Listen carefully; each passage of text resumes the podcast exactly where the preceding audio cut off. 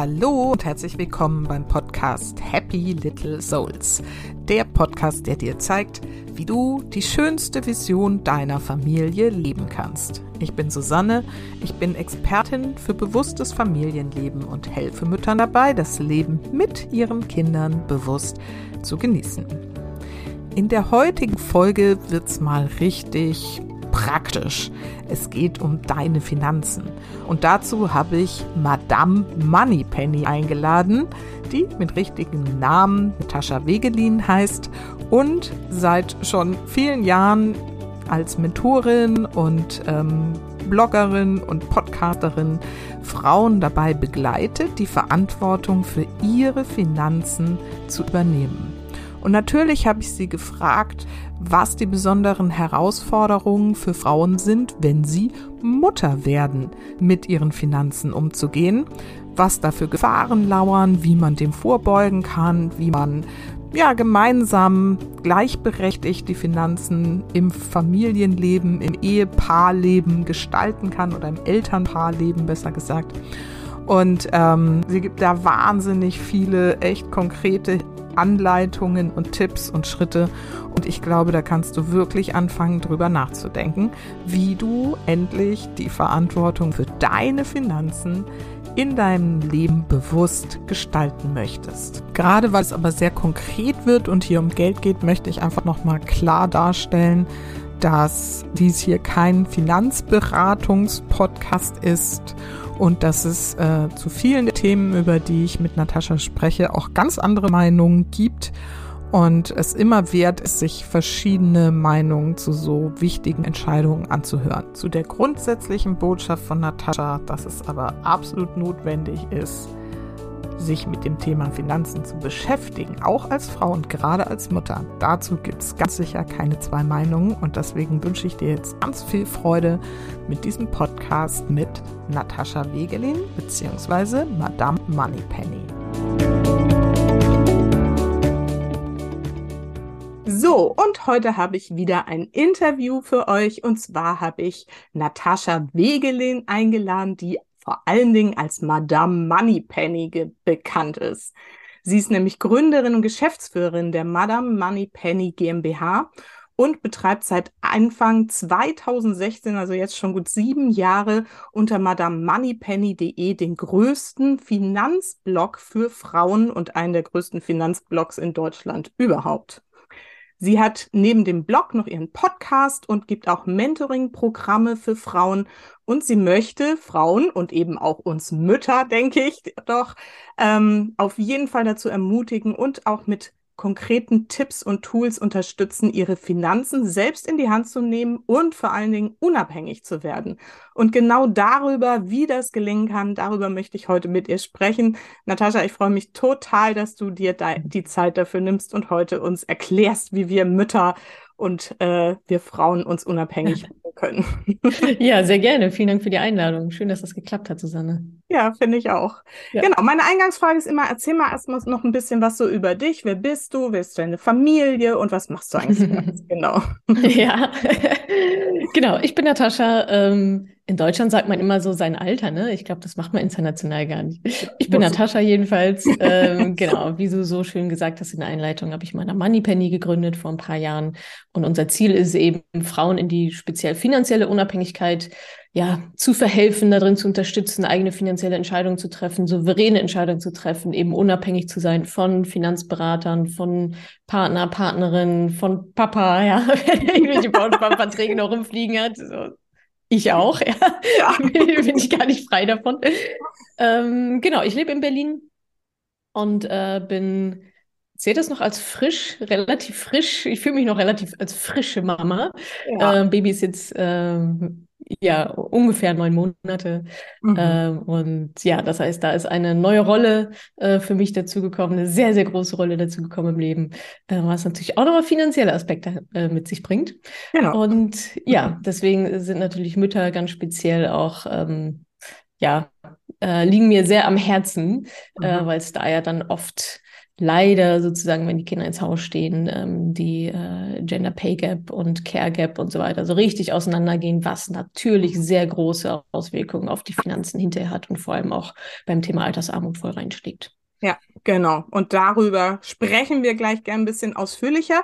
Was mhm. mich jetzt noch mal interessieren würde, vielleicht so ein kurzer Abriss. Wie war denn so dein Weg? Wie bist du dahin gekommen, Madame Moneypenny zu gründen? Ja, ähm, ich bin dahin gekommen, indem ich ähm, erstmal eine schlechte Erfahrung selber gemacht habe. Äh, sind ja oft ganz schöne Gründungen, ja. so richtig, so richtig mal tief in den Eimer gegriffen. ähm, ich hatte damals eine, ich, also Madame Moneypenny ist quasi mein zweites Unternehmen. Mein erstes war wgsuche.de. Ähm, und damit habe ich mich als allererstes selbstständig gemacht. Da war ich gerade so mit Mitte 20, 25, 26, so um den Dreh. Ähm, und äh, damit war ich dann halt selbstständig und da muss man ja nicht in die gesetzliche Rentenkasse einzahlen, kann man aber, darf man sich dann entscheiden. Und ich so, ach nee, habe ich bis jetzt nicht so richtig viel Gutes drüber gehört. Ähm, wollte meine Rente natürlich aber trotzdem irgendwie ja sicher wissen. Also gerade gegründet, äh, kein Geld, kein gar nichts so gehabt. Ähm, schon gar kein funktionierendes Businessmodell am Anfang. Und ja, so kam es dann, dass ich zu so einer Finanzberaterin gegangen bin. Die wurde mir auch empfohlen von Freundinnen und so weiter. Und da waren viele irgendwie dann bei der und die hat mir dann gewisse, wie es ihr Job ist, ja, gewisse Sachen dann schmackhaft gemacht, verkauft, unter anderem auch eine Rentenversicherung, eine private Rentenversicherung, ähm, die jetzt nicht so gut zu mir gepasst hat, zu meinem Lebensentwurf und sehr teuer war und so weiter. Mhm. Und irgendwann nach Jahren, ich glaube nach drei, vier Jahren, habe ich das mal herausgefunden, dass ich mal dachte, ach Mensch, was ist das denn eigentlich, ja, wo ihr monatlich, ich glaube, es waren 300 Euro, voll viel Geld, 300 ja. Euro irgendwie abgehen. Ähm, ja, und habe dann gemerkt, so, oh, das war echt keine gute Idee. Und ähm, ja, dann habe ich quasi so aus diesem Schmerz heraus, das hat mich auch richtig viel Geld gekostet, äh, fünfstelliger Betrag an Gebühren und so weiter, also ungefähr ja, knapp 18.000 Euro ähm, mit allem drum und dran, ähm, dass ich mir gedacht habe, boah, nee, nicht nochmal, ja, also kann jetzt irgendwie nicht sein, ähm, dass ich mit Anfang 30 äh, so wenig Plan von Finanzen und so weiter habe. Also es, da wurde ich mir selbst einfach nicht gerecht, so mit dem eigenen Anspruch an mich selber. Und ja, dann habe ich gesagt, boah, jetzt äh, das muss ja irgendwie auch noch anders gehen. Und da habe ich zum ersten Mal, also da war sowas wie ETFs und so weiter, ne? Das kannte da irgendwie noch keiner. Habe ich richtig, muss ich richtig tief rein recherchieren, so wie mache ich das denn? Wie kann ich denn meine Altersvorsorge selber aufbauen? Und über dieses selber recherchieren und Bücher lesen und so weiter bin ich dann so drauf gekommen, Mensch, äh, das Problem kann ja nicht nur ich haben als Frau, sondern wahrscheinlich auch noch ganz viele andere. Und habe dann eben angefangen, wie du richtig gesagt hast, zu bloggen und so meine Erfahrungen und so Bücherzusammenfassungen zu schreiben und das Thema so ein bisschen aus so einer weiblichen Perspektive, auch mit einem weiblichen Lebenslauf zu betrachten. Ja, und das waren so die Anfänge von Madame Moneypenny, dass ich dann gemerkt habe, oh, da bin ich recht gut auf Resonanz gestoßen, ohne dass ich Fragen, ne? machen musste. genau, also der Markt war quasi, ja, hat anscheinend darauf gewartet. Ähm, ja, und so ging es dann los, ne, mit dem Blog. Dann kam relativ schnell die Facebook-Gruppe, wo ja mittlerweile auch, ich weiß nicht, 180.000 Frauen drin sind oder so, die sich nur mhm. über Finanzen und halt die Randthemen ähm, austauschen ja, dann habe ich irgendwann das erste Buch geschrieben, habe ich das zweite Buch geschrieben. Dann gab es verschiedene Kurse, die sind jetzt ins Mentoring gemündet. Das ist ja unser acht Wochen Programm, so quasi Intensivprogramm. Ja, danach bist du aber auch fertig, danach bist du dann auch durch, hast dann geschafft, ohne Fehler zu machen, die ich damals früher gemacht habe.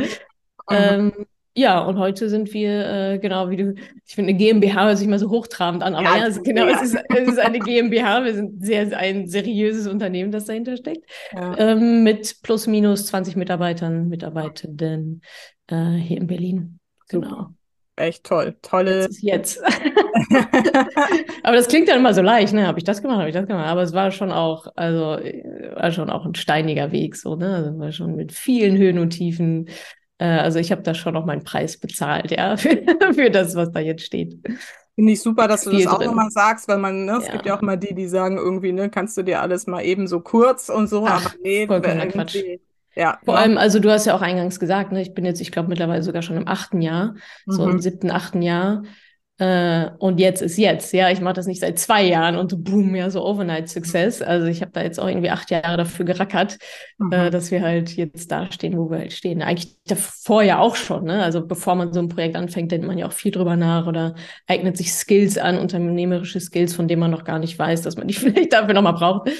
Ähm, also ja, das äh, sei nochmal erwähnt. Ja, ich habe auch bei null angefangen. Meine E-Mail-Liste hatte auch erst fünf Leute am Anfang und ich glaube, drei davon waren ich und eine meine Mama und eine mein Papa. so, äh, und da ging auch lange einfach gar nichts. Ja. Und äh, sehr viele Höhen und Tiefen jetzt immer noch. Mhm. Das gehört dann irgendwie mit dazu. Darauf muss man schon dann. Man gewöhnt sich dann aber so ein bisschen dran, ne?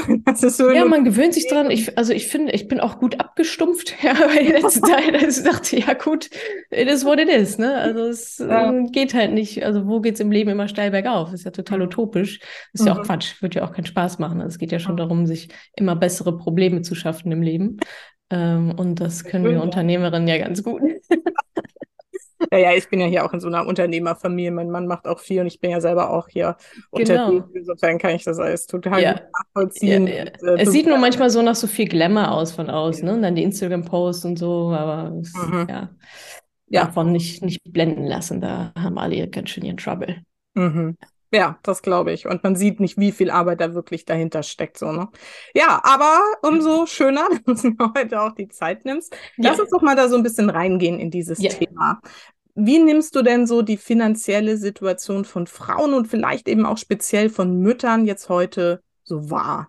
Was ist da so der Stand der Dinge? Ja, also ich glaube schon, dass sich über die letzten Jahre einiges getan hat, auch so in der jüngeren Generation, so Generation TikTok und so weiter, äh, die einfach viel selbstverständlicher mit dem Thema umgehen.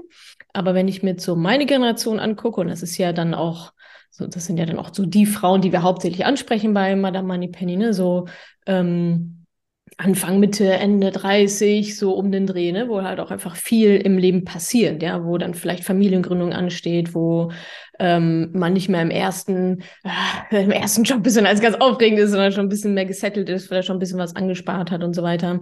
Also wenn ich mir da die Generation angucke, da tut sich auch was.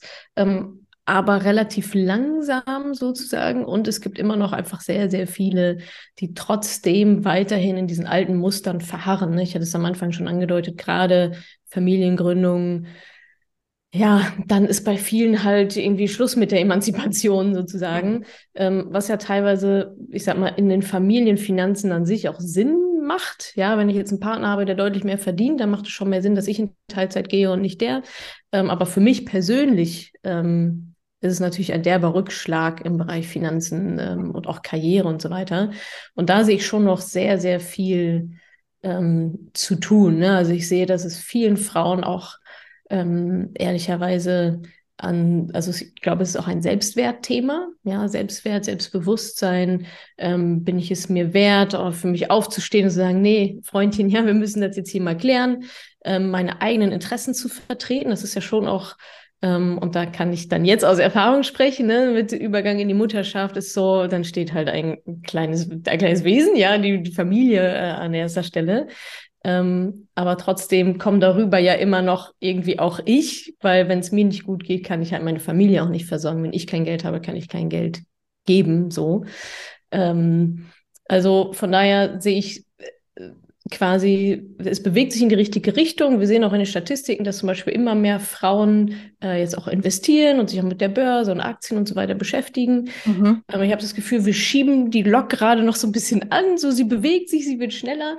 Ähm, aber das Thema ist natürlich noch gar nicht, äh, gar nicht in trockenen Tüchern. So. Okay. Aber ich würde sagen, die Tendenz stimmt. Ja. Auf der anderen Seite haben wir natürlich Status quo, sind halt diese Missstände, ne? Gender Pay Gap, Gender Pension Gap. Das ist dann die Lücke zwischen ähm, Männern und Frauen, was die in der Rente bekommen. Mhm. Ähm, und da sind wir, glaube ich, bei irgendwas um die 800.000 Euro Differenz. Ach nee, das war Lifetime äh, Earnings Gap. Also das kommt quasi davor, ja. Also die, äh, die Differenz zwischen dem, was verdienen denn Männer und Frauen im gesamten Erwerbstätigkeitsleben. Da sind wir, ich glaube, so irgendwo zwischen 600 und 800.000 Euro, die wir Frauen weniger verdienen. Okay. Das ist so viel Geld. Viel. Ja. Ähm, und daraus ergibt sich dann eben auch diese Rentenlücke zwischen Männern und Frauen. Ne? Weil klar, wenn der Mann weiter arbeiten geht und Geld verdient und einfach mal eine halbe Million oder wie viel auch immer dann halt mehr hat, ähm, natürlich wirkt sich das ganz krass aus, auf meine Rente dann noch aus. Hm.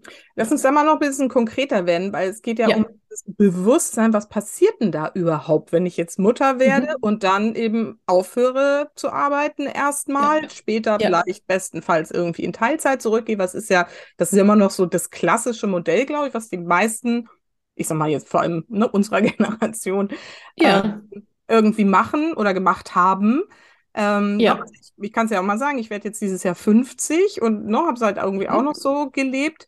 Ähm, mehr oder weniger, ich mache ja mein Ding, aber, ne, Ja, also, ja. aber was, was Ja. ist so, was passiert da und was sind dann eben die Folgen? Gerade du hast vorhin von Altersarmut gesprochen auch.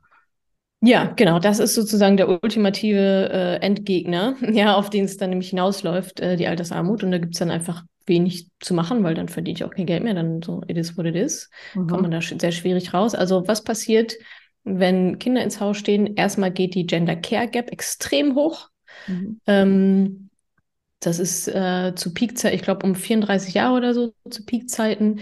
Ähm, lass mich nicht lügen, aber ich habe sowas im Kopf wie, dass die Care Gap da über 100 Prozent ist, also dass wir Frauen das doppelt mehr als das Doppelte an Care-Arbeit leisten als dann der Partner oder Partnerin, je nachdem. Auf jeden Fall die, das Elternteil, was dann äh, weiterhin arbeiten geht. Ähm, also das ist erstmal unbezahlte Arbeit sozusagen, ja, die wir leisten. Ähm, und da ist natürlich auch ganz logischerweise, äh, es wird keine bezahlte Erwerbsarbeit geleistet. Das heißt, ich bekomme kein Gehalt. Das heißt, ich zahle nicht in die gesetzliche Rentenversicherung ein. Das heißt, höchstwahrscheinlich zahle ich auch nicht in irgendeinen in eine private Vorsorge ein. Entweder ich habe die noch gar nicht Mhm. ähm, oder ich kann sie dann nicht mehr so richtig bedienen, ja, weil vorher hatte ich das Gehalt und habe da irgendwie eingezahlt, meine 500 Euro im Monat, whatever. Ähm, und jetzt halt irgendwie nicht mehr so. Äh, vielleicht reicht das Elterngeld dann noch äh, ein bisschen dafür, aber das ist ja auch gedeckelt. Mhm. Also was da eben passiert, ist einfach ein ganz krasser Einschnitt im Einkommen. Ähm, ich bin raus. Ja, das äh, ist bei vielen leider immer noch ein Karriereknick. Ja, wenn ich zwei Jahre raus bin, die Welt dreht sich weiter, heute schneller denn je. Mhm. Ähm, und das führt eben genau dazu, ähm, ja, dass zu diesen ganzen Gaps, ja, wo einem absolut schwindelig wird. Äh, jetzt gibt es auch noch eine neue Gap, nämlich, und zwar, dass Teilzeit ähm, auch noch schlechter bezahlt wird als Vollzeit im Stundenlohn. Ja. Ähm, einfach so. Per se, ja, also äh, Weil wir ja Wahnsinn. nur zum Teil da sind. Wahnsinn, ne? Ja, Ähm, und das alles, ähm, also es gibt diesen, diesen harten Spruch, so Teilzeit, Teilzeitarbeit ist Teilzeitrente, so, ne? Das ist halt irgendwie ganz klar. Also die gesetzliche Rente äh, geht, geht sozusagen flöten. Natürlich gibt es auch einen gewissen Ausgleich und so weiter. Ne? Also es ist jetzt nicht ganz Schwarzmalerei. Ähm, da hat der Staat ja schon auch ein bisschen was vorgesorgt und macht dann auch ein bisschen was dafür. Aber am Ende ist natürlich trotzdem was anderes, als hätte ich nicht ausgesetzt und hätte irgendwie äh, weiter gearbeitet und Geld verdient und mir weitere Skills angeeignet und äh, die, wäre die Karriereleiter weiter hochgeklettert. So. Und Mhm. ähm, das ist halt eine ganz große Zerrissenheit, in der sich, glaube ich, dann einfach viele Mütter wiederfinden, weil emotional und auch rein, ich sag mal, biologisch macht es ja durchaus Sinn, dass wir, dass wir Mütter zu Hause bleiben, so, ja. Äh, Das heißt, da muss dann aber innerhalb des Familienbundes eine Lösung gefunden werden, so, weil der Staat macht es gerade nicht. Ähm, Ja. Elterngeld wird, so- soweit ich das äh, mitbekommen habe, auch erstmal nicht erhöht. Da gibt es auch keine großartigen Bestrebungen und so weiter. Ähm, das heißt, es muss im Familienbund geklärt werden, dass es irgendeine Form von Ausgleich gibt. Ja, dass man sagt, hey, also es muss auf den Tisch kommen, ja, es muss darüber gesprochen werden, idealerweise bevor man Kinder bekommt, um dann nochmal zu sagen, ah, okay, warte mal ganz kurz, wir haben ja noch ein paar Themen. Ähm, dass es eben innerhalb der Beziehung, innerhalb der Familie einen Ausgleich gibt im Sinne von, ey, ich habe eigentlich immer 500 Euro hier für meine Rente zur Seite gepackt, das geht jetzt nicht mehr, wie wollen wir das jetzt handeln? Ja, ob man jetzt 500 Euro von links nach rechts schieben kann, dann müsste der Partner auf einmal wahrscheinlich auch doppelt so viel verdienen. Aber zumindest, dass es in irgendeiner Form aufgefangen wird. Mhm. Ja. Genau, lass uns da mal jetzt so ein bisschen konkreter werden. Ja, Das ist, also du hast gerade schon gesagt, ne, sowas, wenn man vorher wo eingezahlt hat und das jetzt nicht mehr bedienen kann, mhm. ähm, dann gibt es ja dieses Care Gap, wie du gerade gesagt hast, und so weiter. Was schlägst du denn vor jetzt in so einer Situation? Ich sag mal jetzt Mutter, die das Interview jetzt vielleicht hört, die hat Ja. vielleicht schon zwei, drei Kinder irgendwie im Alter zwischen 0 und 10 irgendwo, hat Ja. sich damit bisher nicht befasst. Ja, deine klassische Ja. Zielgruppe. Ja. Was darf die jetzt irgendwie erstmal vielleicht irgendwie in ihren eigenen ähm, Glaubenssätzen ändern? Und, und vor allen Dingen, wie, was darf sie dann mit ihrem Mann mal anfangen? Oder, also, ne, gehen wir jetzt mal vom klassischen ja. Frau, Mann, Da, da, da, fäll, da fällt mir gerade ein Urteil aus Spanien ein, ähm, wo eine Ex, also die haben sich getrennt und die Frau hat ihren Ex-Mann auf 250.000 Euro verklagt, äh, rückwirkend für die Care-Arbeit, die sie geleistet hat, die Ja. letzten zwölf Jahre oder so, was dann immer noch, also es klingt so viel, aber eigentlich ist immer noch relativ wenig, so, Ja. äh, auf die, auf die Anzahl der Jahre. Äh, aber das fand ich irgendwie ganz geil, wo ich dachte, ja, genau so Hat ist sie es, gewonnen? ne? Sie hat gewonnen. Sie Ja, hatte, je. sie hat, glaube ich, äh, 250.000 Euro bekommen, ne? Ja. Ähm, Und da zeigt ja, okay, da ist was, da ist etwas, es steckt was drin in diesem, äh, natürlich hat das eine gewisse Art von Wert. Also, was können diese Frauen jetzt tun? Ähm, erstmal, äh, ja, glaube ich, ist der erste Schritt, ich meine, bei uns geht es ja um finanzielle Unabhängigkeit.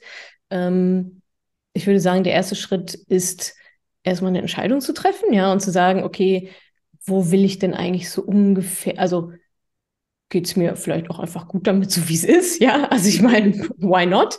Ähm, auf der anderen Seite ist das, glaube ich, aber auch oft gerne ein Trugschluss, ja, dass man denkt, ja, ist ja okay und wir bleiben ja für immer zusammen und so weiter. Naja, habe ich schon andere Geschichten auch gehört. Also es muss auf jeden Fall die Entscheidung getroffen werden, ja oder nein, will ich selber für meine Finanzen sorgen? So, ja.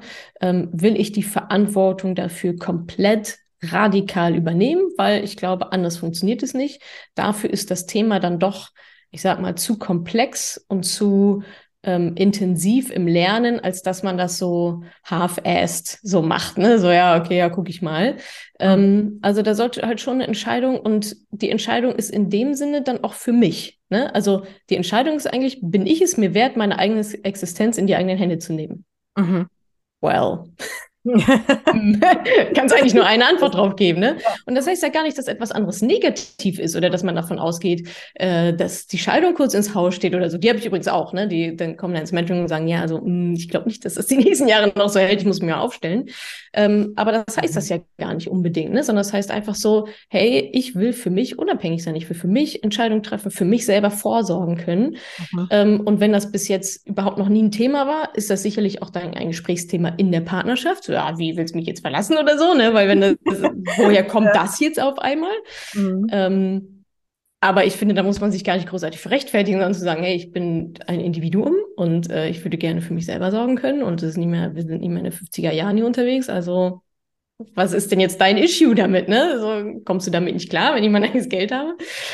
Ähm, genau, und dann geht's Mhm. eigentlich auch schon voll rein. Ja, Ja, warte mal kurz, ich habe da mal eine Ja. Frage noch dazu. Und zwar glaube ich, dass ja viele Frauen das auch so im Kopf haben, Finanzen, äh, keine Ahnung, viel zu komplex, Ja. werde ich nie verstehen. Na, das ist Ja. der Frage, was ich gerade schon gesagt habe, das ist ja wahrscheinlich so einer der grundlegenden Glaubenssätze, weswegen man Ja. das so gerne abgibt. Das macht mein Mann, hat er Genau. Ähm, Ja. Wie kommen wir denn mit so einem Glauben äh, am besten klar und wie können wir den überwinden?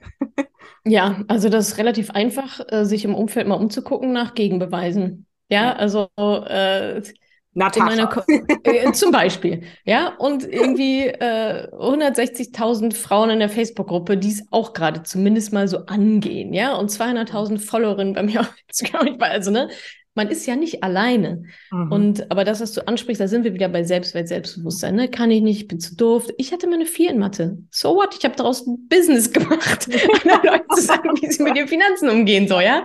Also wenn ich daraus also was Großes machen kann, dann kann es auch jede einzelne mindestens mal in einem Kleinen halt. Mhm. Ähm, und ich glaube, das, das sind einfach so Glaubenssätze, die uns halt eingeimpft werden, äh, schon in früher Kindheit und so weiter. Aber ehrlicherweise glaube ich auch, dass sich vielleicht der ein oder andere auch gerne dahinter versteckt. Mhm. Ja, und also es ist ja auch irgendwie bequem, was abzugeben. Und gerade Mütter haben einfach auch sehr, sehr viele andere Sachen zu tun. Ähm, trotzdem ist es am Ende dann natürlich auch eine Sache von Priori Prioritäten Mhm. und äh, ja, wie gesagt, von Selbstwert. Und ich kann das nicht. Ja, logisch, sonst hättest du es ja schon gemacht. So, es geht nicht darum, etwas, etwas zu können, sondern es geht darum, etwas zu lernen, damit ich es kann. Mhm. Ja, ich steige jetzt auch nicht, ich sage jetzt auch nicht, äh, ja, mein, ich will jetzt auf einmal irgendwie einen Flugschein machen, äh, aber ich kann ja gar nicht fliegen. Ja, deswegen ja. mache ich ja den Flugschein, um das zu lernen. Mhm. So, ja. ich mache auch nicht einen Sprachkurs äh, und sage dann, ja, ich kann ja gar kein Spanisch. Ja, du machst einen Sprachkurs, um Spanisch zu lernen. So, also das ist so ein bisschen verquer, ja. Kann ich, kann ich nicht, weiß ich nicht. Ähm, genau, es gehört natürlich total dazu, sich das Wissen anzueignen und das erfordert ein Zeitinvestment und höchstwahrscheinlich auch ein Geldinvestment, ähm, was aber auch wieder das Commitment steigert. Ja, da bin ich wieder bei Entscheidung treffen. Äh, und dann müssen wir uns einfach mal abgewöhnen, uns immer hinter solchen Sachen zu verstecken und zu sagen, ja, das kann ich nicht, das kann ich nicht. Ja, wieso können Männer das denn? Die haben doch kein Finanzgen. so, das ja, ist doch ja, überhaupt, das ist doch überhaupt nicht plausibel. So, die können das auch nicht, aber die machen es. Ja? und viele aber auch noch falsch. Also wie viele Geschichten ich bei hm. meinen Kundinnen auch haben, die sagen, ja, mein Mann hat es immer gemacht, ja, was hat er denn gemacht? Ja, dies und das ist jenes. Ich so, ja, abschalten, anders machen. Ähm, und äh, aber damit, das Risiko gehe ich dann halt irgendwie auch ein, wenn ich es jemand anderes überlasse, so, ja, mach du mal, dann darf ich mich hinterher auch nicht beschweren, wenn es dann halt irgendwie nicht hinhaut, so. Mhm. Ähm, also da sind wir wieder bei radikaler Eigenverantwortung, ganz klar. Und dazu gehört auch, den Prozess zu gehen, die Schritte zu gehen. Und deswegen gibt es ja auch so Programme wie zum Beispiel unser Mentoring-Programm und ja auch noch andere, um halt ganz am Anfang anzufangen und es halt zu lernen. Aber man muss das auch nicht studieren. Man muss jetzt nicht fünf Jahre Finanzen studieren, sondern bei uns sind es acht, Wochen. Ja, da verbringen manche mehr Recherche äh, für den nächsten Urlaub, ja. ähm, als mal irgendwie, ja, dafür haben sie auch alle Zeit, so, ne? Also da sind wir dann wieder am Ende bei, bei Prioritäten. Und was kann mehr Priorität sein als finanzielle Sicherheit, meine eigene und die von meiner Familie, so. Und ja, ja. Ähm, ich glaube, da darf jeder mal in sich selber hineinhorchen, genau, was für Glaubenssätze da vielleicht schlummern und sich auch einfach mal zu sagen, ja, das ist aber gar kein Fakt, sondern das ist das, was ich mir vielleicht gerade so ein bisschen einrede und mich dahinter verstecke. Ja, genau. Super. Jetzt alles zu lösen. Fand ich also einfach wichtig, das nochmal zu sagen, ne, dass das letztendlich ja. auch immer aus unserem Denken entspringt, wie alles, was Total. wir erleben. Und auch, dass wir da einfach wirklich yeah vor allen Dingen, was du vorhin auch gesagt hast, ne, diese klare Entscheidung treffen, jetzt ja. das los. Und ähm, dass es eben auch wichtig ist, jetzt nicht zu sagen, okay, ich suche mir jetzt irgendeinen Finanzberater, der mir dann irgendwelche Produkte verkauft oder geht. Da ist ja wieder genau das Gleiche, ne? Da, irgendwie, da hat man es ja, ja, genauso wieder abgegeben. Ne? Das wollte ich jetzt auch nochmal deutlich machen. Es geht darum, dass genau. wir selber die Kompetenz erwerben und sagen, ich kann über die Produkte, die mir angeboten werden, genau. über die Aktien, die es zu erwerben gibt, über sonstige Möglichkeiten ja. des Geldinvestments selbst entscheiden. Und das lernt man da. Absolut. Und das geht halt. Und das, das geht halt sehr, sehr gut. Und das Interessante an der Geschichte ist, dass wenn wir, also erstmal sind Frauen ja auch die besseren Anlegerinnen, ja, erwirtschaften mehr Rendite als Männer. Und ähm, wenn man es selber macht, bekommt man eine höhere Rendite, als wenn man es abgibt. Einfach, weil du halt die Kosten nicht hast von jemand anderem und weil die eine andere Strategie verfolgen, die halt einfach schlechter ist. Also mhm. rein wissenschaftlich, mhm. äh, es macht auf allen Ebenen viel mehr Sinn, es selber zu machen.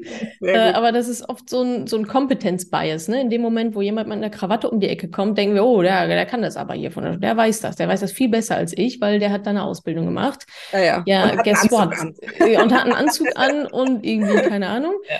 Ähm, aber ja, der ist vielleicht Experte in seinen Sparkassenprodukten, ähm, aber sicher nicht, nicht Experte für dein Leben und deine Finanzen. So, das ist man dann halt schon selber.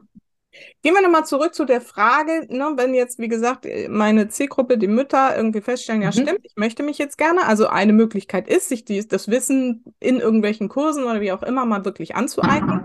Aber was ja. bespricht sie denn jetzt am besten mit ihrem Mann? Also hast du da schon so konkrete Tipps, wie so eine ähm, Partnerschaft, die gerade oder halt die Eltern sind, mhm. ähm, umgehen können, um diese ganzen Gaps, von denen du gesprochen hast, ähm, zu ja umzugestalten, vor allen Dingen. Also einmal ein System sozusagen, also man kann ein Kontenmodell aufsetzen, ne, da geht es ja bei schon los, ein gemeinsames Konto oder verschiedene oder so. Und da gibt es das sogenannte, also es gibt verschiedene Modelle, aber das Drei-Konten-Modell ähm, ist in so einer Situation wahrscheinlich noch am ja, besten geeignet, weil es funktioniert nämlich so, dass alles, was reinkommt, beide Gehälter oder was auch immer, ähm, gehen auf ein Konto Davon wird alles, was die Gemeinschaft, was die Familie betrifft, bezahlt. Ja, Lebensmittel, äh, keine Ahnung, Drogerie, alles, gemeinsame Urlaube und so weiter. Und dann wird das Geld, was sozusagen übrig ist, 50-50 ähm, aufgeteilt, nochmal auf die einzelnen Konten. Ja. So, und da stelle ich schon automatisch ähm, ein gewisses Gleichgewicht her, weil dann mhm. ist es nämlich nicht, der Mann macht mit seinen 5000 Euro, was er will, und ich mache mit den äh, 1000 Euro Elterngeld, was ich will. Ja, und am besten zahlen beide auch noch die gleiche Miete oder so. Mhm. Ähm, also, das finde ich ist schon mal ein schönes ja. Also ein schönes System auch, weil dann ist es einfach immer so, wir müssen nicht jeden Monat wieder um irgendwas falschen, sondern so ist es dann halt. Und du fährst mit deinen Kumpels und machst deinen Urlaub und ich fahre mit meinen Mädels und mache meinen Urlaub. Das ist dann getrennt. Äh, und so kann halt jeder auch für sich selber vorsorgen. Und das ist dann aber, aber, also in dem Modell ist es 50-50. Wenn man jetzt sagt, 50-50 ah, finden wir unfair, dann kann man es natürlich auch anders, nochmal anders aufsplitten oder so. Aber ich finde gerade dieses 50-50, ja, wenn wir sagen, wir sind wirklich ein Team, ja, du gehst bezahlt arbeiten. Ich arbeite übrigens 24 Stunden am Tag unbezahlt. Dann ist 50-50 ja wohl mal das Mindeste, äh, mhm. dass ich hier arbeite, damit du deine Karriere weiterführen kannst. So. Und ähm, ich finde, damit ist schon mal sehr, sehr viel gewonnen, weil das nämlich garantiert, dass äh, beide sozusagen am Ende das Gleiche drauf haben und beide damit auch noch ihre Vorsorge betreiben können. Und das wäre, finde ich, mal so ein erster Schritt. Mhm. Ähm, je nachdem, wo man dann jetzt ist im Prozess. Am besten natürlich ganz am Anfang, wenn jetzt schon irgendwie, keine Ahnung, zehn Jahre Teilzeit ins Land gelaufen sind, kann man das natürlich immer noch ähm, etablieren. Was man da halt immer noch machen könnte, wäre zu schauen, okay, ähm, wollen wir rückwirkend noch irgendwas machen? Weil es immer ein bisschen schwierig ist. Ja, meistens das liegen ja dann nicht 100.000 Euro auf dem Konto, die man dann nochmal schnell so, ja, okay, kriegst du noch was davon. Ähm, aber nichtsdestotrotz ähm, kann man dieses Gespräch ja trotzdem führen, ne? Und zu sagen, du, damals habe irgendwie keiner von uns dran gedacht. Ähm, aber jetzt wird mir das so langsam klar und äh, jetzt habe ich hier mal ausgerechnet, wie viel Rente ich eigentlich bekomme, kann man natürlich auch machen, ne? Zu sagen, ey, wenn ich Vollzeit weitergearbeitet hätte, hätte ich jetzt das Vermögen und die Rente, habe ich aber nicht, sondern das Vermögen und die Rente wie wollen wir jetzt damit umgehen? Und dann kann man ja so erstmal das Gespräch eröffnen. Es muss ja noch keine Lösung geliefert werden, aber einfach mal dieses Gespräch zu öffnen und zu sagen, okay, was machen wir denn jetzt? Mhm. Ähm, ja, ich glaube, das wäre schon mal ein erster Punkt, in dieses Gespräch reinzugehen. Und dann machen das halt viele tatsächlich so mit gewissen Ausgleichszahlungen. Wie gesagt, das wird dann nie 100 Prozent das sein, was ich eigentlich bekommen hätte oder in den seltensten Fällen. Ähm, aber trotzdem, und dann ganz plakativ kann es ja, kann es eine Überweisung einfach sein, ne? Oder äh, der Sparplan wird dann von dem anderen Elternteil bedient oder wie auch immer. Ähm, wichtig ist, ist mir immer, dass äh, die Frau trotz allem immer noch ein eigenes Konto hat, ähm, unabhängig davon, wie viel jetzt drauf schlummert, aber ähm, allein fürs Gefühl oder dann eben tatsächlich auch mal für Notfall da halt auch an Cash dann zu kommen. Sehr schön. Finde ich eine super Lösung. Ähm, Okay, dann schauen wir mal jetzt gerne drauf. Ähm, jetzt will ich gerne vorsorgen fürs mhm. Alter. Und ich meine, ja klar, da wird jetzt noch deutlich mehr Kompetenz dazugehören, als wir hier in dem Interview rüberbringen können. Aber was gibt es denn überhaupt so für Möglichkeiten fürs Alter vorzusorgen? Ja, also sorry, ich habe mir gerade mal nochmal mein Wasser nachgefüllt. Ja, Genau, es gibt verschiedene Möglichkeiten und es macht auch durchaus Sinn, die zu mixen. Mhm. Also ich hatte ja anfangs gesagt, ich habe ein bisschen in die Tonne gegriffen mit meiner privaten Rentenversicherung damals. Ähm, das haben dann immer viele so aufgegriffen in den letzten Jahren, dass man keine private Rentenversicherung braucht. Ist schon eine gute Idee, ja. Also wenn man da ein gutes, da muss man halt ein gutes Produkt bekommen und eine wirklich gute, unabhängige Beratung ähm, einholen, als halt zu einem unabhängigen, kostenlosen äh, Berater, Beraterin zu gehen, äh, weil die kosten dann nämlich meistens sehr, sehr viel Geld und zwar dann von Provisionen, die man dann zahlt. Äh, über die Versicherung wird das dann quasi geschleust. Also das es heißt, gibt den Baustein. Berater gibt es ja genau diese Honorarberater, die man dafür. Ganz genau, das ist das Stichwort. Honorarberater. Ähm, das läuft dann wie wenn ich mein Auto in eine Werkstatt bringe, ja, ich kriege eine Rechnung bezahlt, die gut ist. Mhm. Ähm, und so macht man das bei, bei einer Honorarberatung eben auch. Man bezahlt die Leistung, die Stunden. Ähm, das heißt, die haben nichts davon, dir viele Versicherungsprodukte zu verkaufen, was bei manchen Maklern durchaus der Fall ist. Ja, es gibt ja nicht wenige ich sag's mal, Omis, äh, die irgendwie sieben Lebensversicherungen oder keine Ahnung was haben, wo man so denkt, okay, wow, äh, braucht halt irgendwie kein Mensch. Ähm, Genau, also das ist durchaus ein Baustein, die private Vorsorge in Form von Versicherungen. Ja, es kann eine private ähm, Rentenversicherung sein. Da zählt aber auch sowas rein wie eine betriebliche Altersvorsorge. Ja, wenn der Arbeitgeber das anbietet, ist eigentlich tendenziell eine gute Idee. Ähm, das ist also dieses, dieser Baustein Grundsicherung, gesetzliche Rente spielt da auch rein. So Grundsicherung im Sinne von, das brauche ich zum Überleben. Muss man ausrechnen, wie viel das ist. Ne? Ähm, das brauche ich zum Leben aber ich will ja nicht nur leben, ja, ich will ja nicht irgendwie hier in einer kleinen Bude sitzen äh, und nicht in Urlaub fahren können und so weiter, sondern ich will ja meinen Lebensstandard halten, den ich jetzt auch habe. Darum geht's ja auch viel, ne? zu sagen, okay, ich racker mir jetzt hier 40 Jahre rein ab, dann würde ich ganz gerne im Alter schön Eierlikör schlürfen und Moncherie essen, so, ja, und zwar auf einer schönen Veranda. Ähm, und nicht Kohlrabi-Blätter kochen ne, und irgendwie nur ein Zimmer heizen, was für viele ja die Realität ist in der Altersarmut dann. Also sich da so, also ja, schon fast unwürdig ähm, leben zu müssen.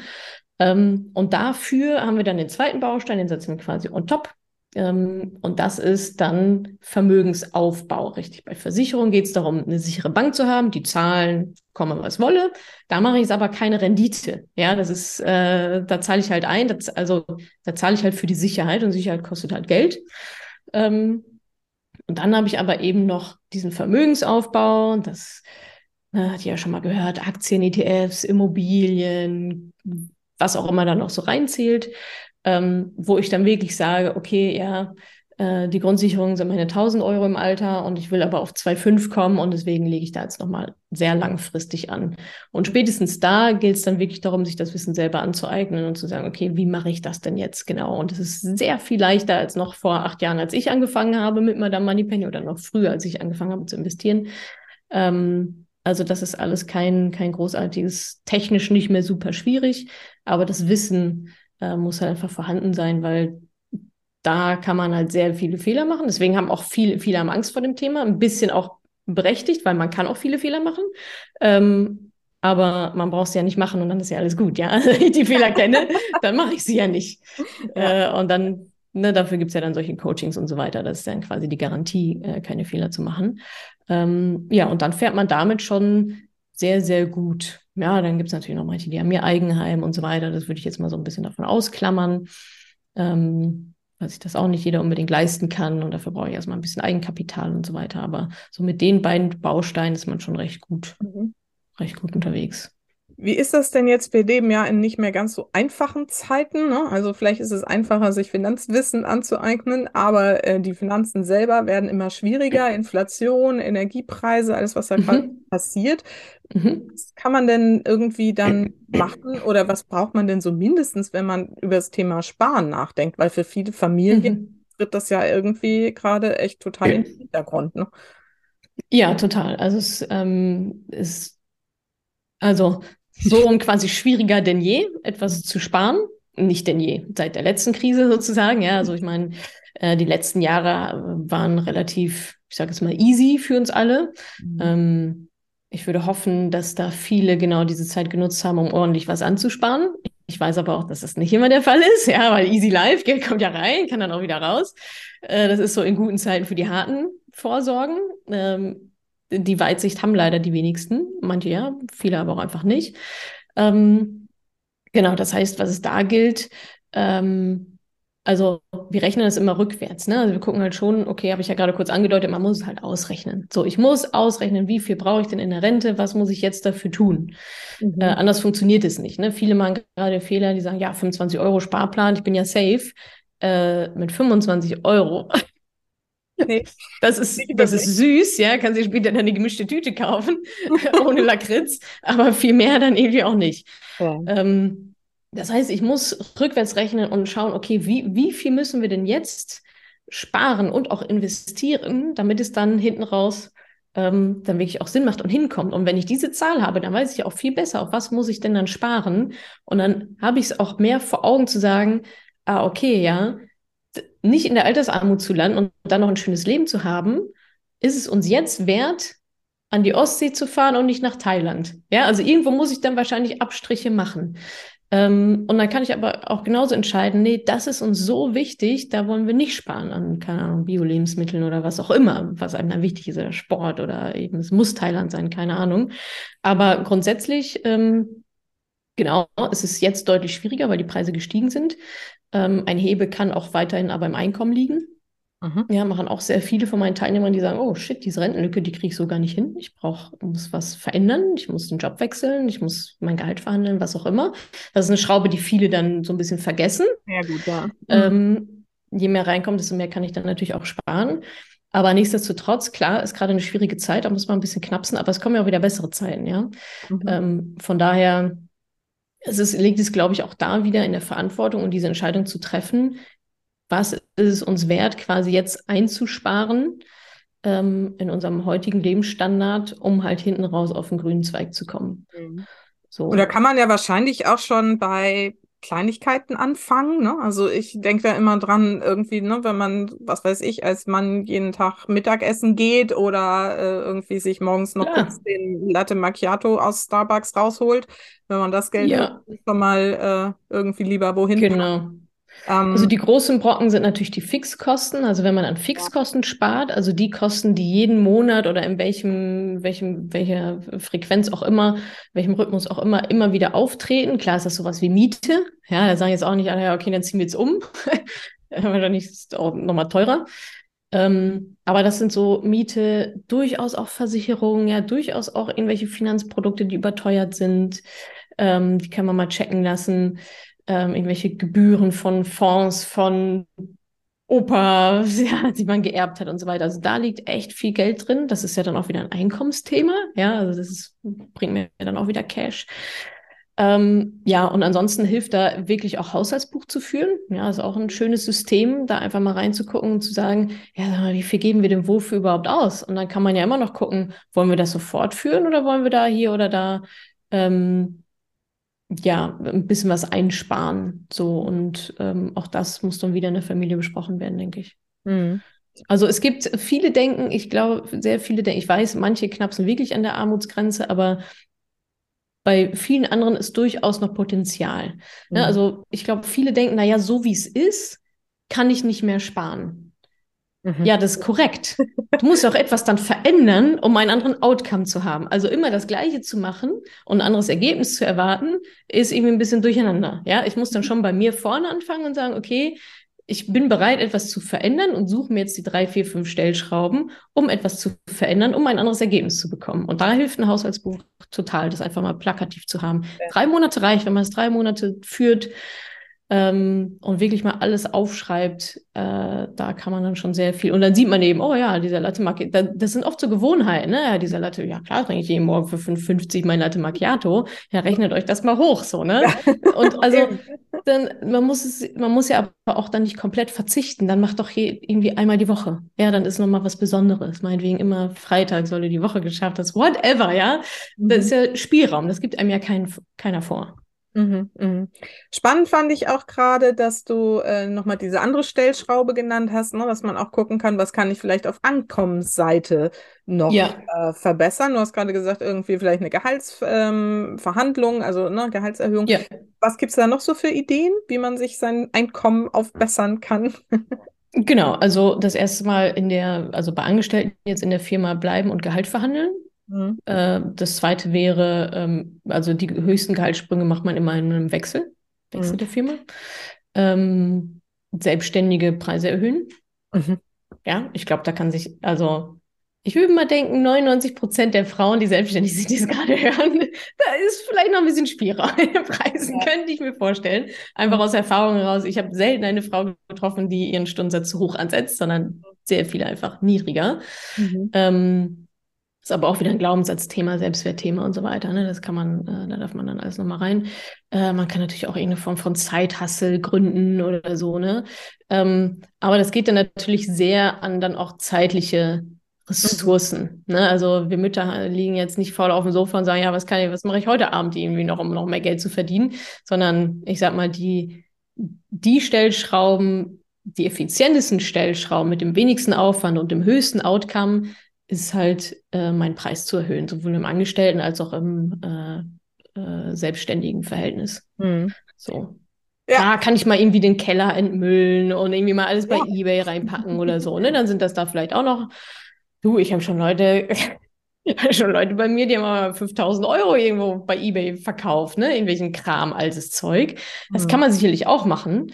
Ähm, das sind dann so einmalige so Finanzspritzen, Steuererklärung, ja. Steuererklärung. Es gibt viele, die machen gar keine Steuererklärung, nehmen gar nicht die Pauschbeträge mit. Das sind auch hier und da mal noch ein paar hundert oder tausend Euro, von denen sie gar nichts wissen. Das sind also einmalige Sachen, ja, die kann man dann einmal machen. Sicherlich auch, auch gut.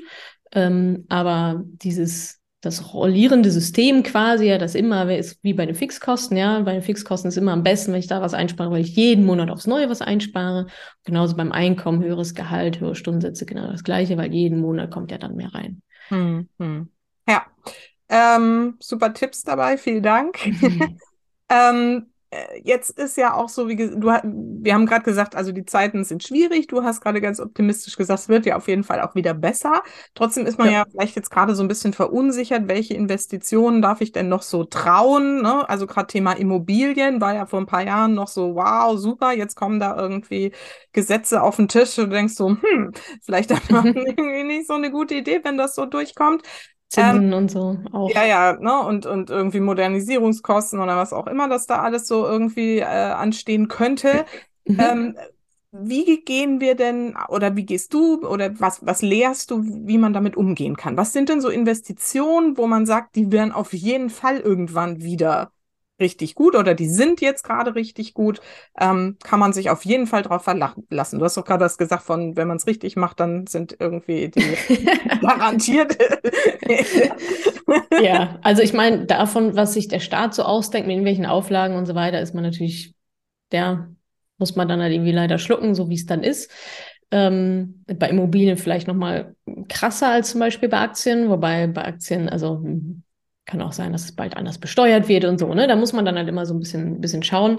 Ich bin definitiv Fan von äh, Aktien und also spezielle ETFs, also passiven Aktienfonds.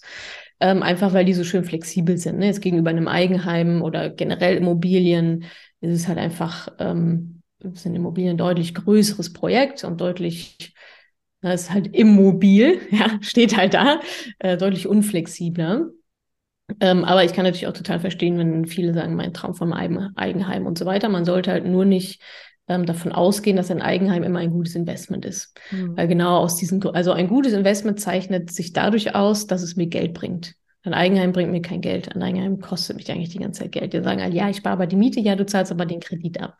Mhm. Äh, ja, irgendwann gehört mir das aber, ja, okay, dann willst du es dann wieder verkaufen. Also es ist so ein bisschen immer so für und gegen, aber emotional, Lifestyle-Entscheidung, alles total super.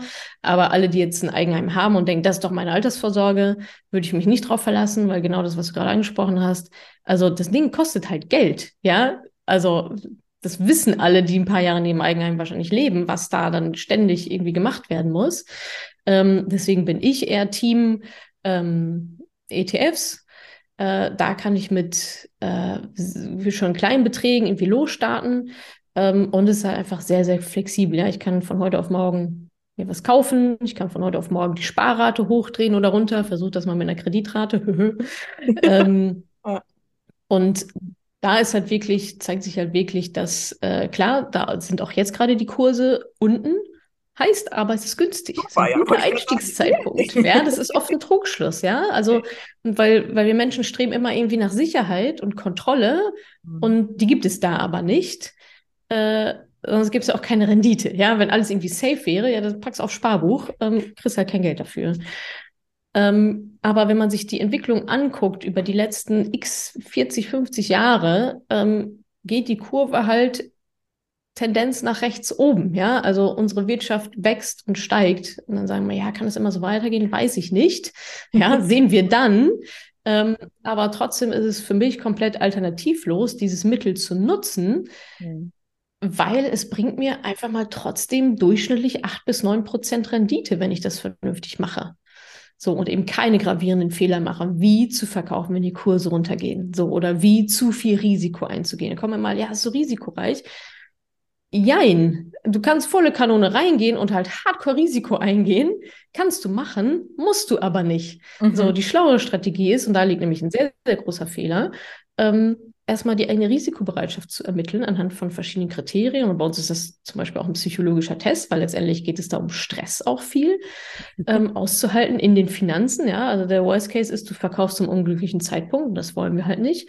Also da zu schauen, wie hoch ist denn mein Risiko? Wie viel Risiko will ich eingehen? Da kann ich mich vielleicht erstmal ein bisschen annähern und erstmal die Prozesse kennenlernen. dann merke ich, ach, fühlt sich eigentlich ganz gut an. Gehe ich ein bisschen noch mal höher im Risiko vielleicht. Ne? Das sind alles so ähm, Punkte, die es sehr, sehr flexibel machen und auch sehr individuell. Ja, es ist nicht in ETFs investieren, sondern in ETFs investieren, so wie es für dich der richtige Weg ist, so wie es für dich die richtige Strategie ist. Mhm. Und viele denken auch, sie müssen sich, wer weiß, was irgendwie ausdenken.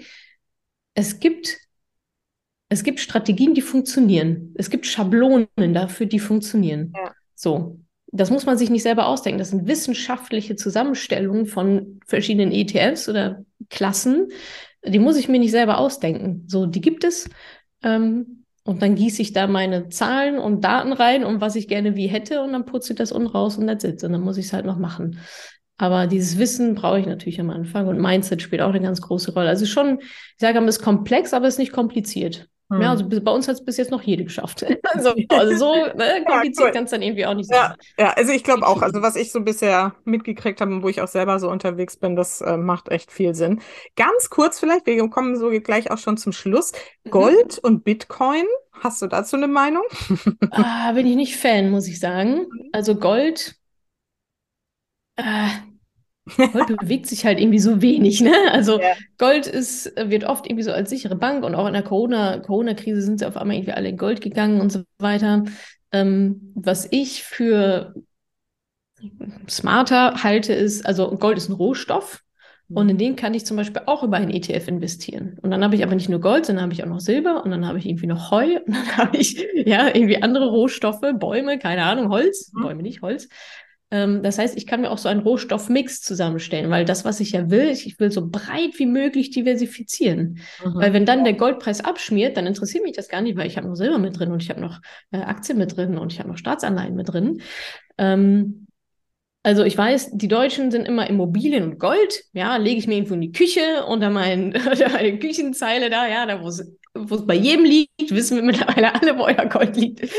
Ähm, aber ich muss auch überlegen, das Geld, was ich da halt binde, was könnte das eigentlich noch mehr erwirtschaften? Wenn ich jetzt 10.000 Euro in Gold stecke und das dümpelt immer so um 10, 11.000 Euro, da tut sich nicht so richtig viel über 10 Jahre, hätte ich das Geld in breit diversifiziertes ETF-Portfolio gesteckt, mhm. äh, hätte ich jetzt wahrscheinlich vielleicht sogar 15.000 oder 16.000 Euro im Wert. Stattdessen dümpelt aber mein Gold da irgendwie rum, mhm. weil ich mich sicher fühlen will. Mhm.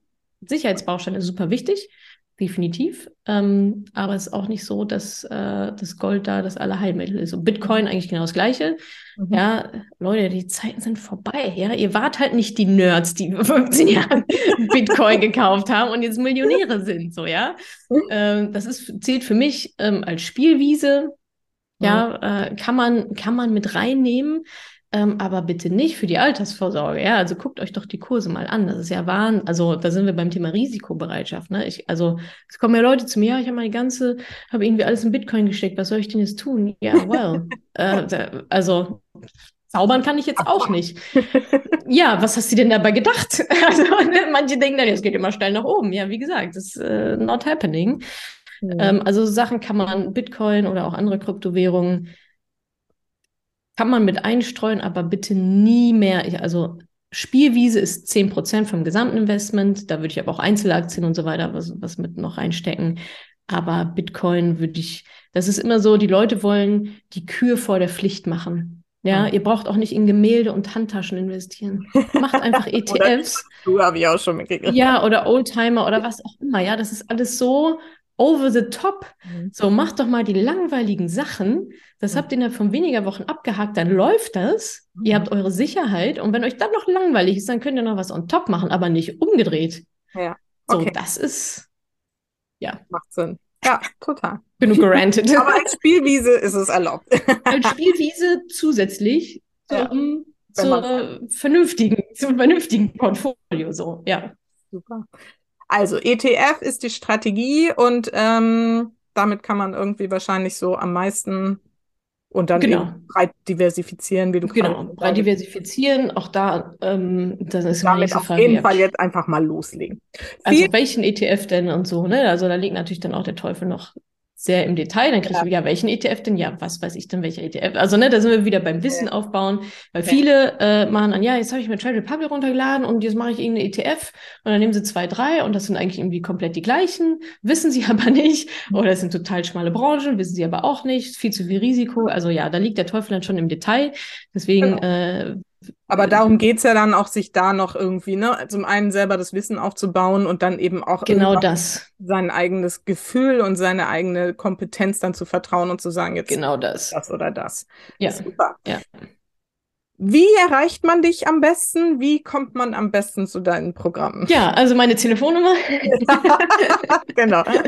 Wir blenden 20, 20 Jahre die gleiche Telefonnummer. Das ist wirklich so. Ähm, genau. Mich erreicht man am besten eigentlich über Instagram. Ja, also wenn sich da jetzt irgendwelche Fragen noch raus ergeben haben, ähm, könnt ihr uns gerne jederzeit schreiben. Mal antworte ich, mal jemand aus meinem Team oder so. Ähm, oder wenn ihr irgendwelche anderen Fragen ähm, zum Thema Finanzen habt. Instagram ist eigentlich so der beste Kanal. Ähm, ansonsten steht alles auf madamoneypenny.de. Gibt es auch einen kostenlosen Newsletter. Ähm, ach, verschiedene Sachen. Ne? Es gibt auch einen Money-Fahrplan, ne? weil viele sind so, ja, wo soll ich denn jetzt genau anfangen? Was ist denn jetzt mein erster Schritt? Erst noch Notgroschen aufbauen, sparen, tralala.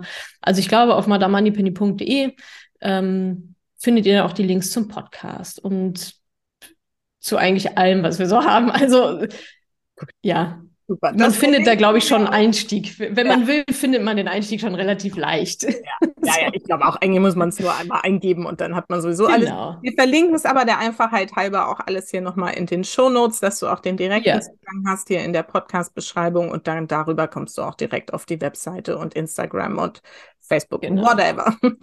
Alles. Sehr gut. So, liebe Natascha, zum Schluss habe ich immer zwei Fragen. Oha. Ähm, und die möchte ich dir jetzt auch gerne noch kurz stellen. Sind das immer die gleichen? Ja, es sind immer die gleichen. Ah, ja. Oha, Vergleichbarkeit. Genau. Alles klar. Ja, es ist mal ganz Für welche drei Dinge in deinem Leben bist du denn am dankbarsten? Oh, da sagen doch jetzt alle das Gleiche, oder? Nee, da kommen Nein? ganz tolle Sachen immer. ja, das ist echt. Also. Klar sagen die meisten erstmal meine Familie, meine Kinder, das wäre auch. Genau, genau. Aber ähm, doch noch irgendwie auch echt sehr, sehr spannende Sachen manchmal. Ich bin gespannt. Am dankbarsten. Also ich bin ja auch einfach ein sehr, ich bin ja schon krasser Glückspilz, muss ich sagen. Mhm. Ich bin sehr zufrieden mit ja. meinem Leben, sehr happy. Ähm, okay, die ersten drei Dinge. Ja, Familie an erster Stelle. Also gerade ist auch frisch Mama und Babys sind Emotionen und ein Gefühl von Dankbarkeit und glücklich sein, wie ich so noch nie, mhm. noch nie gefühlt, also in einer Intensität noch nie gefühlt habe ähm, in meinem Leben und auch wie sich die Familie so drumherum gerade auch so bildet, auch so mit Großeltern und so. Ja, es ist schon nochmal echt, hat sich viel bewegt, ist ein ganz anderes Familienverbündnis ähm, noch geworden. Also das auf jeden Fall auf eins. Ähm, auf zwei ähm, würde ich sagen, meine Gesundheit. Mhm ähm, für die ich auch ein bisschen was mache, ne? so Ernährung und Sport und so weiter. Ja, also das also ist auch einfach ein großes Thema ähm, von mir, wo ich viel rein investiere. Und als drittes würde ich sagen, ähm, wofür bin ich dankbar? Ah, fällt mir jetzt ein bisschen schwer zu formulieren. Ich glaube für ähm, mir selber sozusagen. ja, also ich bin mir selber auch dankbar, ja, ähm, dass ich, äh, ich glaube, essentiell irgendwie immer, immer weitermache. Ne? Wir hatten am Anfang auch schon von Herausforderungen gesprochen und so weiter, was, was das Leben so alles so zu bieten hat. Ähm, und da finde ich eigentlich mittlerweile einen ganz guten Weg, ähm, das als Herausforderung zu nehmen und auch sehr als Entwicklung für mich zu sehen. Es geht nicht darum, immer als positiv zu sehen, überhaupt gar nicht. Ja, das Leben ist manchmal einfach scheiße genug. Ähm, ist dann halt auch so. Aber mittlerweile bin ich, glaube ich, in mir so sicher und in mir ruhend, ähm, dass ich da dann irgendwie durchgehe und äh, ja, daraus immer wieder gestärkt hervorgehe, weil ich mich in diesem Prozess wieder weiterentwickelt habe. Mhm. Und ähm, ja, das hat mich jetzt in eine Position in meinem Leben gebracht, wo ich glaube ich schon zurückdenken kann, zurückschauen kann, so mit Mitte, Ende 30 sagen kann, oh ja, schon einiges gerissen in den Jahren so und das, äh, ja, ja, dafür bin ich sehr dankbar. Schön. Siehst du? Kommt, das habe ich auch ja. noch nie gehört. Siehst du? Man kann sich auch mal selber auf die Schulter klopfen. auf jeden Fall. Das ist so wichtig, gerade für uns Mütter. Ja, echt toll. Vielen Dank dafür. Und meine mhm. Schlussfrage ist immer, was ist denn so deine wichtigste Botschaft an meine Supermamas da draußen? Ach, an die Supermamas. Ja, ja. Wahnsinn. Äh, das Wort trifft es eigentlich schon ganz gut, ne? Supermamas. Also, ich glaube, meine Botschaft an die Supermamas da draußen wäre, äh, dass ihr einfach krass seid. Also, ja, ich, und aber ich finde, das, das kriegt man halt relativ wenig wahrscheinlich gespiegelt. Mhm. Ähm, so als Mutter, weil alle so in ihrem eigenen Saft und ich kenne es ja von mir auch, es ist dann so selbstverständlich, ja klar, mache ich Business und Mutter und diese, oder ja, was soll ich auch anderes machen, so, ne? Ähm, aber zwischendurch mal gespiegelt zu bekommen, so, dass das schon krass ist, was wir machen und dass es krass ist, was wir leisten als Mütter. Und wenn wir dann noch, egal ob jetzt arbeiten oder nicht arbeitend für Geld, das einfach alles unter einen Hut zu bekommen. Ich habe das Gefühl, mir ist ein zweites Gehirn gewachsen. Ja, also ich weiß überhaupt nicht, was habe ich vor mit meiner Hirnkapazität gemacht. Also definitiv nicht genutzt so. Ja. Ähm, bis zu dem was Limit. Geht da noch? Ich, ja, genau. Zweites Kind, drittes Kind. ich sag's dir. Ähm, und ich finde, also das das bekommen wir viel zu wenig gesagt von außen und sagen wir uns auch selber viel zu wenig oder ähm, nehmen das auch so an, dass das, also das, was wir leisten als Mütter, egal was wir drumherum noch machen oder auch nicht, ähm, ist für mich das Höchste, was man leisten kann. So, es gibt für mich nichts, es gibt für mich nichts Größeres, als ein Kind in mir heranwachsen zu lassen, das zu gebären und weiterhin so zu versorgen mit allem, was dazugehört und nebenbei noch das normale Leben zu haben und zu managen. Ähm, das, aber das habe ich auch jetzt erst begriffen, seitdem ich selber Mutter bin. Ich, das, also man kann es, glaube ich, auch nicht erklären. Also alle, die das jetzt hören und Mütter sind, die denken so, ja, fuck it, stimmt. ähm, aber ich glaube, das wäre auch einfach meine Botschaft, so dieses, dass wir halt einfach, wir sind einfach die krassesten so. Und ähm, das ist nicht, nicht selbstverständlich, was wir leisten. Es ist nicht selbstverständlich, was wir machen. Ähm, und das Mindeste, was wir tun sollten, ist uns selber gegenüber äh, auf die, also wirklich auf die Schulter klopfen und schon zu sagen, so, boah, was ich eigentlich alles hier wuppe, ähm, das ist Wahnsinn, sowohl für die Familie als auch für die Gesellschaft. Ähm, unglaublich. Und ja, da würde ich mich freuen, wenn die ein oder andere das zumindest in den heutigen Tag noch mitnimmt und denkt so, Queen Bitch. äh, weil das, das ist nämlich das, was wir sind. Absolut. Äh, so definitiv. ja, ja, ja. Mega Ansprache, Natascha. Man kann mich buchen als Motivation Speaker. in die Geschichte eingehen. Vielen Dank und ich glaube ja. ja. tatsächlich tut das allen gut, ähm, sowas mal wieder zu hören. Und ja. ich danke dir sehr, dass du das so in so große Worte gerade gefasst hast und das mal so ja. emotional zum Ausdruck gebracht hast. Auch richtig, richtig toll. Freut mich. Damit sind wir dann wirklich am Ende angelangt. Ich danke Alles dir. Klar. Du darfst ja. wieder zurück zu deinem Baby. Yay, nächstes Snappy. Wieder, wieder ins Mama-Leben. genau. ähm, so einfach ist es, das irgendwie zu verbinden. Ne? Ja. Also, well. Vielen, vielen auch Dank für deine Zeit. Ja. naja, ich meine jetzt. Ja, danke dir. Irgendwie ja, ja. an so ungefähr oder wie auch immer. Ja, genau, genau, genau. So. Ja, danke dir für die Einladung. Hat sehr viel Spaß gemacht. Ja, genau. mir auch. Und äh, vielen Dank für dein ganzes Wissen, dass du das alles hier so geteilt hast. Und äh, ich wünsche dir weiterhin ein fröhliches Mama-Sein. Ja, und, danke, und danke. natürlich für alles. Super. Bis ja, dann. dir auch und allen anderen natürlich auch. Bis dann. Ciao, ciao.